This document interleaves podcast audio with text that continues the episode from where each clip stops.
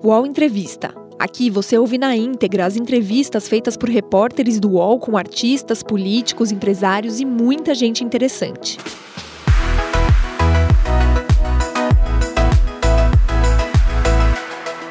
Boa tarde a todos e todas. Meu nome é Leonardo Sakamoto, eu sou colunista do UOL e, junto com o meu colega Diogo Schelp, também colunista do portal, vamos conversar agora com o prefeito Bruno Covas, candidato à reeleição pelo PSDB. Com 100% das urnas apuradas no município de São Paulo, Covas teve 32,8% dos votos válidos. Seu oponente no segundo turno, Guilherme Boulos, do PSOL, recebeu 20,24% dos votos válidos. A entrevista com Boulos estava prevista até para ser feita um pouco antes da entrevista com o prefeito, mas devido a um problema com, da agenda com o candidato, ela vai ficar para esta terça-feira. Prefeito, boa tarde, obrigado por aceitar conversar conosco. Boa tarde, Leonardo, boa tarde, Diogo. Boa tarde a todos que estão nos assistindo. Prazer falar com vocês. Eu queria começar a fazer uma primeira pergunta, é uma pergunta mais geral, que qual é o balanço que o senhor faz desse primeiro turno de votação? Bom, é, eu sou muito suspeito porque ficou muito animado com o resultado, né? É, mas, acima de tudo, é, isso mostra o sucesso da nossa estratégia, ter focado na cidade de São Paulo, ter tratado os temas da cidade, daquilo que nós fizemos aqui ao longo desse período que fui prefeito, do que nós queremos fazer pelos próximos quatro anos. A cidade mostrou que não votou pensando em qualquer é, terceiro turno de 2018 ou não fez nenhuma antecipação para 2022. Ela votou é, preocupada em quem seria o melhor prefeito para a cidade de São Paulo. Não teve muita influência a questões é, estaduais, nacionais. Então, eu acho que, mais uma vez, o tema principal de uma eleição municipal é a cidade. Então, independente de qualquer resultado, isso mostra como foi bom a gente ter adotado essa estratégia. Vamos continuar nessa linha durante esse segundo turno também. Candidato, é, no, no, discurso de ontem, né, depois da, da votação, é, já ali com uma prévia dos resultados né, e, da, e, do que seria o segundo turno, o senhor falou em vencer radicalismos. É, o que há no histórico ou nas ideias do adversário Guilherme Bolsol que o senhor classifica como radical? Olha, em nenhum momento eu citei o nome do Guilherme Boulos. Eu acho que a minha história é exatamente essa, de buscar construir consenso, de buscar unir forças, é o meu estilo de ser, é o meu estilo de fazer política, é o meu estilo é, com qual eu governei a cidade ao longo desse período, que eu quero continuar a governar pelos próximos quatro anos. Estou focando é, no nosso jeito de ser, estou focando no meu jeito de fazer política, é um jeito exatamente buscando é, é, formar uma frente que seja representativa da diversidade, da pluralidade que nós temos na cidade de São Paulo, governando para todo mundo. E por isso fico muito feliz de ter sido o prefeito mais votado em todas as zonas eleitorais da cidade de São Paulo, desde o extremo sul, em Parelheiros, até o Jaraguá, desde o Butantã até Guaianazes, é, o que mostra o sucesso que foi a ter governado para todos na cidade de São Paulo. Então, é, muito mais reforçando a nossa é, jornada, o jeito de fazer política, a forma pela qual nós construímos uma ampla aliança já no primeiro turno e que a gente deve agregar mais forças agora nesse segundo turno. Candidato, o senhor falou que não citou o candidato é, Guilherme Boulos, mas a percepção por parte da campanha dele foi, acho que um pouco na linha do que, do que o, o Diogo falou, tanto é que ele comentou, fez comentários dizendo que o, o senhor está mudando de discurso para tentar ganhar votos, que o senhor quer o voto bolsonarista e por isso vai atacá-lo a partir disso, e que é triste ver o Bruno Covas cair nessa cilada. É, ou seja, o senhor, ele está acusando o senhor de fazer essa, essa mudança, essa, uma alteração de discurso para ganhar o voto bolsonarista. Como é que o senhor reage a isso e como é que o senhor vê essa disputa pelos votos que ficaram em candidatos como Celso Russomano ou candidatos mais à direita? Bom, se quando eu falo que a cidade de São Paulo não quer radicalismos, é, ele acaba achando que estou falando dele, então, eu, ele é o problema para ele resolver, não para eu resolver. Agora, nós vamos buscar nesse segundo turno o voto de todo mundo. Ninguém é dono de voto na cidade de São Paulo. O dono do voto é o eleitor. Nós vamos mais uma vez fazer a campanha ampla, fazer uma campanha discutindo os problemas e as soluções que são factíveis na cidade de São Paulo, né, mostrando a minha experiência pessoal como político, como prefeito da cidade de São Paulo. Então, é, em nenhum momento fiz qualquer ataque ou menção a esta ou aquela pessoa.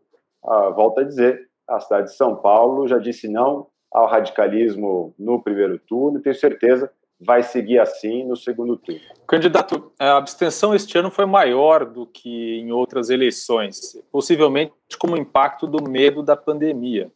O senhor acha que isso pode prejudicar o seu desempenho no segundo turno? Bom, é, a gente não tem os dados exatos de como é que foi dividida essa abstenção pela cidade de São Paulo, para poder fazer uma análise se alguém foi prejudicado ou não por esse alto índice, ou se foi é, benéfico para esse ou para aquele candidato, ou se foi disperso pela cidade.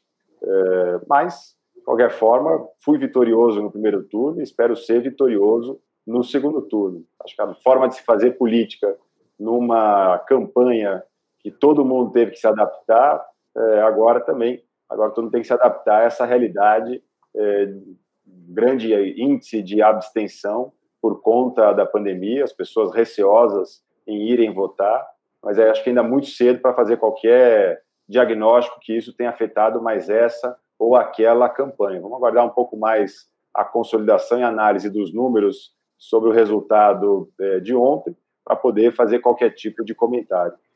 É, não exatamente um comentário sobre o resultado, sobre essa distribuição, mas uh, nota-se né, que uh, as pesquisas de sábado o Ibope, o senhor havia marcado 38 pontos né, percentuais e no Datafolha 37 pontos. E aí, uh, na hora da votação, na hora que as urnas se abrem, o senhor acaba tendo uma votação um pouco menor, né, mas já fora da margem de erro. Né? O quem acerta a sua votação senhor é a boca de urna, mas a votação do dia anterior ela, ela, ela desaparece. Né?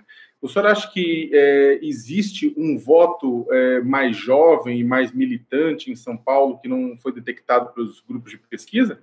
Pode ser, essa é uma das hipóteses, não, não tem a menor dúvida.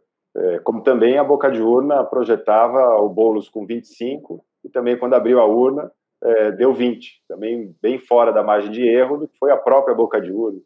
Então, por isso que é muito cedo ainda fazer esse tipo de afirmação em relação a este ou aquele eleitorado, do que, que efetivamente se alterou entre o que as pesquisas projetavam, quem foi efetivamente votar. Acho que nos próximos dias a gente tem esses números mais consolidados para poder fazer uma análise é, mais aprofundada sobre isso. De qualquer forma, é, a estratégia da campanha não muda, a estratégia vai ser a mesma, conversando com todos os segmentos, conversando com todos os cantos da cidade de São Paulo, enfim, a campanha ampla sem ser segmentada, sem focar neste ou naquele grupo, né, focando, quem tem que focar é a, é a gestão na redução de desigualdade social. Mas a gente faz uma campanha falando, dialogando com todos os segmentos da cidade de São Paulo.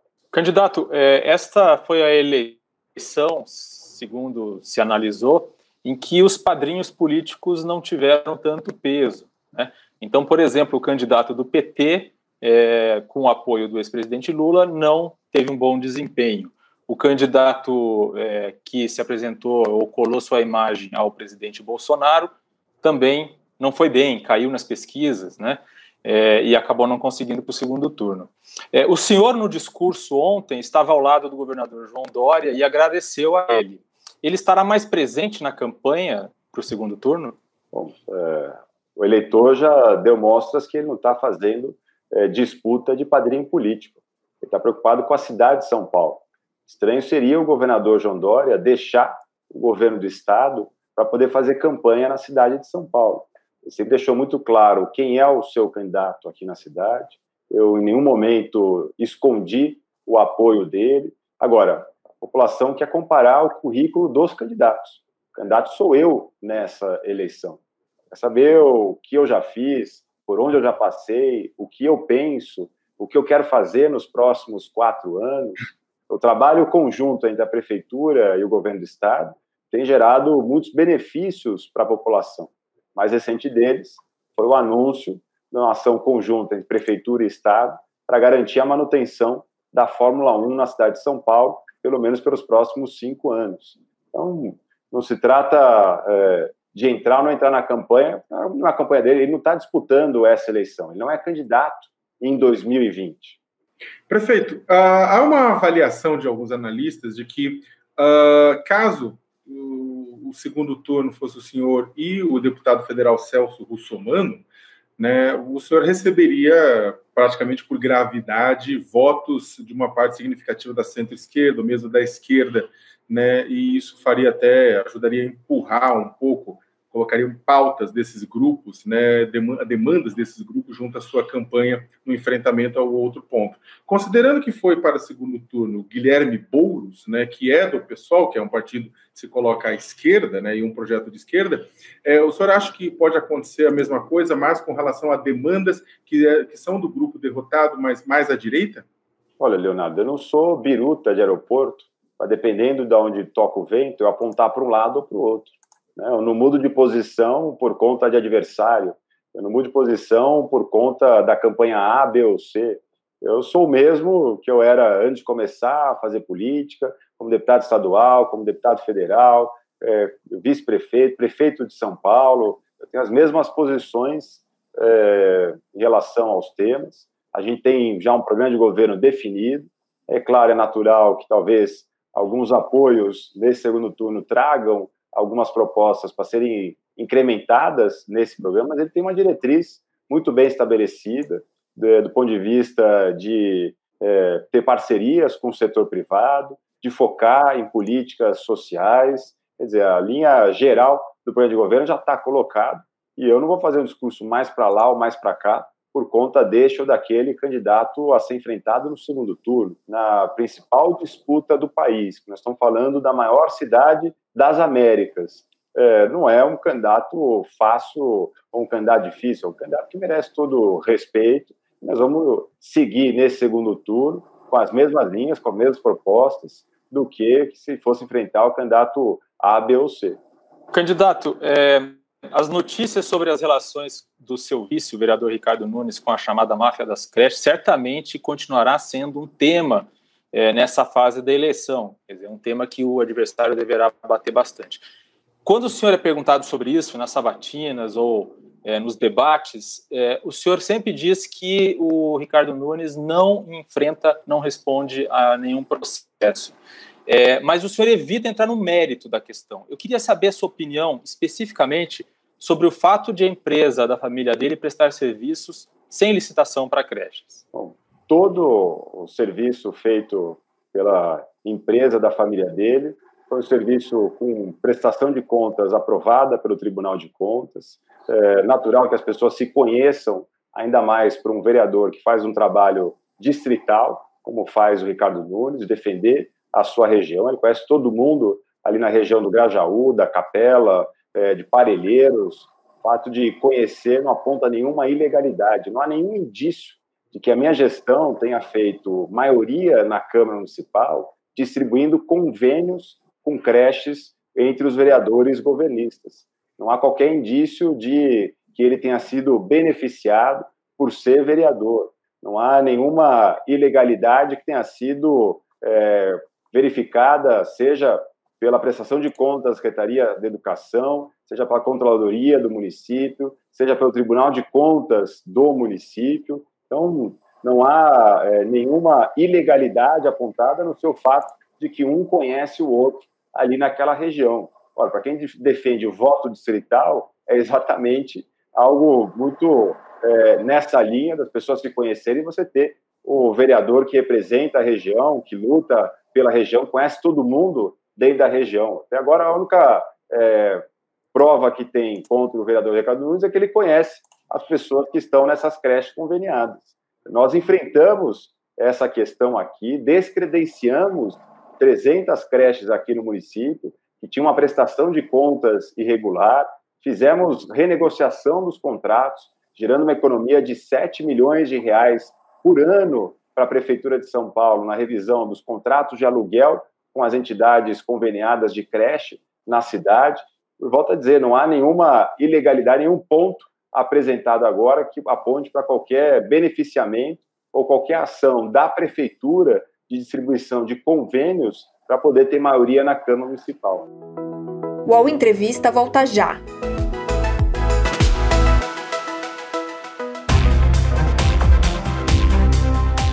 Baixo Clero é o podcast de política do UOL. Toda semana eu, Carla Bigato, converso com os comentaristas Maria Carolina Trevisan e Diogo Schelp sobre temas que dominam a pauta política brasileira. Você pode ouvir o Baixo Clero e outros programas do UOL em uol.com.br podcasts, no YouTube e também nas principais plataformas de distribuição de podcasts. Prefeito, uh, durante a apuração dos votos ontem, durante, durante a votação em geral, houve alguns atrasos por conta dos aplicativos de justificativa de voto, consulta de voto por parte do, do TSE, e depois, por conta de, de problemas em hardware, houve um atraso também no cômputo dos votos, um atraso de algumas horas para que ficássemos sabendo quem era os nomes, quem eram os nomes que iriam para o segundo turno em São Paulo. É, enquanto isso, houve muitos seguidores do presidente da República que defenderam que a eleição havia sido fraudada na cidade de São Paulo. Inclusive, teve até candidata que falou que achava que tinha cheiro de fraude aos números e o que tinha acontecido. É, eu queria saber como é que o senhor acompanhou isso e como é que o senhor avalia essas denúncias. Bom, é, quem tem qualquer indício de fraude que apresente. Né? É muito fácil é, levantar uma suspeita como essa, simplesmente pelo fato de uma demora de três horas, não estamos falando de uma demora de três semanas, estamos falando de uma demora de três horas para poder divulgar o resultado. Você imagine quanto tempo a gente levaria para chegar no resultado com uma apuração manual de 6 milhões de votos, só falando dos votos válidos, na cidade de São Paulo. Então, é, acho que a nossa, nossa democracia é uma democracia consolidada, é impossível você ter uma urna que seja fraudada, que todo mundo compre, porque o PT já ganhou a eleição com eletrônica. O Bolsonaro já ganhou eleição com eletrônica. O PSDB já ganhou eleição com eletrônica. Quer dizer, é, é, é, não tem muito sentido você ter é, fraude se cada um já ganhou eleição aqui, se você tem revezamento de, das pessoas que estão no poder é, e sem qualquer indício mais forte de que haja qualquer grande alteração entre a vontade do eleitor e aquilo que aparece no resultado depois. Né? As nossas urnas são completamente seguradas, asseguradas, é, não há nenhuma é, prova de que houve nesta eleição, qualquer outra das últimas eleições, é, fraude nesse, tipo de apuração. Então, lamentar que qualquer mácula na nossa democracia é que você não tenha prova disso é algo muito prejudicial. As pessoas deveriam estar comemorando que num país continental como o Brasil, é, no mesmo dia, ao fim do dia, meia-noite, uma da manhã, a gente já tinha praticamente todos os municípios apurado o voto e com o número já explicitado é, pelo Tribunal Eleitoral. Acho que se a gente compara o que aconteceu nos Estados Unidos recentemente, que ainda tem estado fazendo recontagem de voto, é algo bem acima, bem à frente, e quem teria que se orgulhar e não ter que ficar respondendo esse tipo de acusação sem nenhuma comprovação. Candidato, até poucos meses atrás, alguns analistas políticos é, decretaram o fim da polarização é, PSDB-PT é, em São Paulo ou mesmo em outras praças. É, agora, o que a gente vê, apesar do Guilherme Boulos não ser do PT, mas é do PSOL, uma dissidência do PT, e terá o apoio do PT no segundo turno, ou seja, representa essa esquerda que o PT é, sempre buscou representar em São Paulo. Quer dizer, parece que temos novamente uma, uma, uma um revival né, dessa, dessa polarização. É, o apoio possível do ex-presidente Lula, por exemplo, ao candidato Guilherme Boulos, outras questões envolvendo aí o antipetismo, existe? A sua campanha pretende explorar isso de alguma forma? Minha campanha adotou uma estratégia no primeiro turno, vai seguir essa estratégia no segundo turno, nós vamos comparar o currículo dos candidatos, a experiência de cada um, cada um já fez na cidade de São Paulo. Eu tenho certeza que quem compara vota Covas. Prefeito, eu sei que o senhor falou que essa eleição mostrou que ela é uma eleição sobre o que está acontecendo agora, uma avaliação da gestão da, da, das situações, dos problemas da metrópole agora, e não tem a ver com o antes, nem tem a ver com depois. Mas é impossível não fazer uma avaliação de que o candidato que foi ungido, que foi abraçado pelo presidente Jair Bolsonaro na cidade de São Paulo, teve uma votação é, muito ruim no final das contas, né? E, me, e, não só ele, como outros candidatos também em outras partes do país é, que haviam sido também é, citados pelo presidente da República na sua live, né? Na, a partir do Palácio do Planalto também teve uma baixa votação. Eu queria saber se o senhor avalia que isso é um recado ao bolsonarismo, um recado antipolítica. Que tipo de recado é isso? Bom, é, realmente parece que não foi um bom negócio para o presidente querer se meter na eleição aqui em São Paulo. É, mais uma vez, a população é, refutou eleger esse ou aquele nome simplesmente porque tem o apoio deste ou daquele político. A população queria saber exatamente quem eram os candidatos, foi buscar é, saber e conhecer mais sobre os candidatos. Agora, claro, é, isso falando do caso isolado da cidade de São Paulo. Quando a gente analisa o quadro geral e verifica né, em que todos os municípios ou os candidatos apoiados por ele teve uma votação menor é, ou perdeu a eleição, e claro verifica que, como disse o presidente Rodrigo Maia, né, a eleição devolveu ao Bolsonaro o tamanho que ele sempre teve. Né? Mostrou o quão pequeno do ponto de vista político ele é, é, mostrando que o apoio dele não interfere, não é só aqui na cidade de São Paulo, é no Brasil como um todo. Eu queria lhe perguntar o seguinte: o senhor falou ontem que aceitaria e espera apoios é, de onde viesse, né? Eu gostaria de saber se, se isso especificamente, apesar do que o senhor acabou de falar, sobre é, o bolsonarismo, se isso se aplica especificamente também ao, ao Celso Russomano, se isso se é uma esperança aí do senhor ou uma, enfim, um desejo de que ele venha a apoiar sua candidatura. Claro, vamos, vamos conversar com republicanos, para que o Celso, os vereadores eleitos pelos republicanos possam também somar força com a gente nesse segundo turno, sem nenhum problema. Isso também, então, é, completando de uma forma quase lógica o questionamento colocado pelo, pelo meu colega, ah, isso também vale, então, para o ex-governador Márcio França? Claro, não há a menor dúvida. Sem mágoa, é, sem ressentimento para ninguém. Bom, nenhuma mágoa, eu em nenhum momento fiz qualquer ataque pessoal, em nenhum momento levei nada para a questão pessoal, a vida segue, é, preciso pensar sempre em médio e longo prazo, não dá para ficar política a gente não faz com o fígado, política a gente faz com o coração e com o cérebro. Então, quando é, reconhecer é, numa eleição de segundo turno, você tem essa característica de ter que reconhecer que sozinho você não conseguiu a maioria e que é preciso ampliar para poder atingir a maioria da população da cidade de São Paulo para poder é, ser eleito prefeito. Dentro de uma linha né, do geral, estabelecer nosso programa de governo, é possível acrescentar mais algumas teses, mais algumas ideias para poder aceitar é, e poder estabelecer pontos com outras forças políticas que não estiveram com a gente no primeiro turno. Quais seriam essas ideias, candidato? Que, que temas que o senhor acha que podem ser explorados mais para buscar esse eleitorado?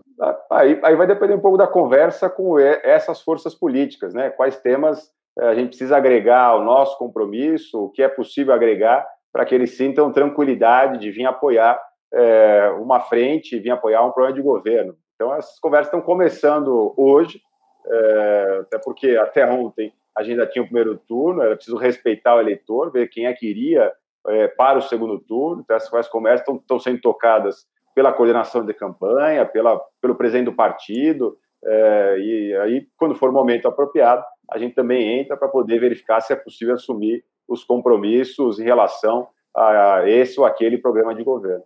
Prefeito, existe uma, existe uh, algumas pessoas que reclamam ou insinuam que não só a disputa em São Paulo, como a disputa em, outras cidades do país que envolvem prefeitos no cargo buscando se reeleger, é, que em muitos casos estariam segurando o início de uma nova quarentena, ou o início de uma nova, não, mas o endurecimento da quarentena para evitar uma, um recrudescimento dos casos de Covid-19, né, visto que hospitais privados já começam a identificar um aumento do número de casos, de internações, UTI. É, isso em São Paulo está descartado. Após a eleição, não haverá uma nova quarentena necessariamente? Bom, é, tal como a fraude nas urnas, quer dizer, não há nenhuma evidência, não há nenhuma prova disso. É, lamentar que, mais uma vez, as pessoas tentem politizar uma questão que é da ciência. Né? Aqui não se trata é, do prefeito achar que tem que fazer isso, tem que fazer aquilo, do prefeito produzir números. Não é assim que a gente tem enfrentado esse desafio desde março, quando o problema chegou aqui na cidade de São Paulo. Então, é, muita transparência, os dados são públicos, é, há uma obrigação legal em relação à transparência desses dados. É, grande parte das pessoas que estão indo nesses hospitais privados também são de fora da cidade de São Paulo. A cidade é uma cidade acolhedora e ela é referência no tratamento na área da saúde. A gente tem aqui hospitais privados de excelência. São mais de 100 hospitais privados na cidade de São Paulo que recebem gente do Brasil inteiro e do mundo todo. Então, o que não significa que é, você ter mais pessoas nesses hospitais reflete a situação da pandemia na cidade de São Paulo. É, e mais do que isso, a gente já, há três, quatro semanas atrás, já alertava para a possibilidade é, em relação à classe A, que era uma classe que tinha ficado mais de quarentena, tinha um índice de prevalência menor do que o resto da cidade de São Paulo, está se expondo de uma forma muito rápida, muito veloz, é, por conta de reabertura de comércio, voltar a, a frequentar uns a casa dos outros. Então, esse era um tema que a gente já alertava três, quatro anos atrás, mas que em nenhum momento até agora aponta uma segunda onda em relação aos dados gerais da cidade de São Paulo. Então, não há nenhum indício, do ponto de vista dos dados públicos, de qualquer onda, é, de qualquer segunda onda na cidade de São Paulo é mais uma notícia produzida às vésperas da eleição para deixar as pessoas é, com medo, como se aqui a gente tivesse qualquer prazer particular em relação à quarentena que foi decretada. Né? Foi necessário, porque a cidade colocou em primeiro lugar como bem, preserv... como bem a ser preservado a vida. Aqui salvamos milhares de pessoas com as atitudes que nós tomamos, com o reforço que foi feito ao atendimento hospitalar e não deixamos ninguém sem atendimento na cidade de São Paulo. Candidato, é, antes do primeiro turno, considerava pelas pesquisas né, que indicavam ali, faziam cenários do segundo turno, com quais candidatos, é, dependendo de quais candidatos o senhor poderia enfrentar no segundo turno, considerava-se que Márcio França seria um adversário mais difícil de enfrentar. É, agora, com o que está sendo chamado de onda Boulos, né, e com o fato de que o Guilherme Boulos agora não vai ter desvantagem do tempo menor, também na propaganda de rádio e TV, o senhor considera que talvez é, esse, essa força da candidatura Boulos foi subestimada no primeiro turno, que talvez ele talvez seja até um candidato mais difícil de enfrentar do que o próximo, próprio França seria? Bom, quem tem que explicar isso era quem dizia que o candidato França era o candidato mais fácil ou mais difícil, não eu. Eu nunca me posicionei dessa forma. Volto a dizer, é, qualquer um que chega ao segundo turno numa eleição da cidade de São Paulo tem todo respeito, é um adversário muito qualificado, porque não é qualquer um que fica entre os dois mais votados na eleição, que é uma eleição acompanhada pelo Brasil inteiro, é uma eleição muito difícil de ser encarada. Qualquer adversário tem as suas é, dificuldades, qualquer adversário tem a sua força, então, portanto, a gente respeita o adversário, time que quer ganhar a Copa do Mundo não escolhe com quem vai jogar o jogo. A gente tem é, muita tranquilidade, confiança. Nós vamos repetir no segundo turno o bom desempenho vitorioso que nós tivemos no primeiro turno. Vamos continuar a fazer campanha da mesma forma que a gente fez, campanha propositiva, uma campanha focando na cidade de São Paulo, e a gente estava pronto para enfrentar qualquer desafio no segundo turno. Eu quero agradecer muitíssimo a presença do prefeito de São Paulo, Bruno Covas, candidato à reeleição pelo PSDB. Prefeito, tem até uma pergunta da nossa produção, é, perguntando para se o senhor, é claro, confirma a presença no debate UOL Folha de São Paulo no dia 26 de novembro, às 10 da manhã.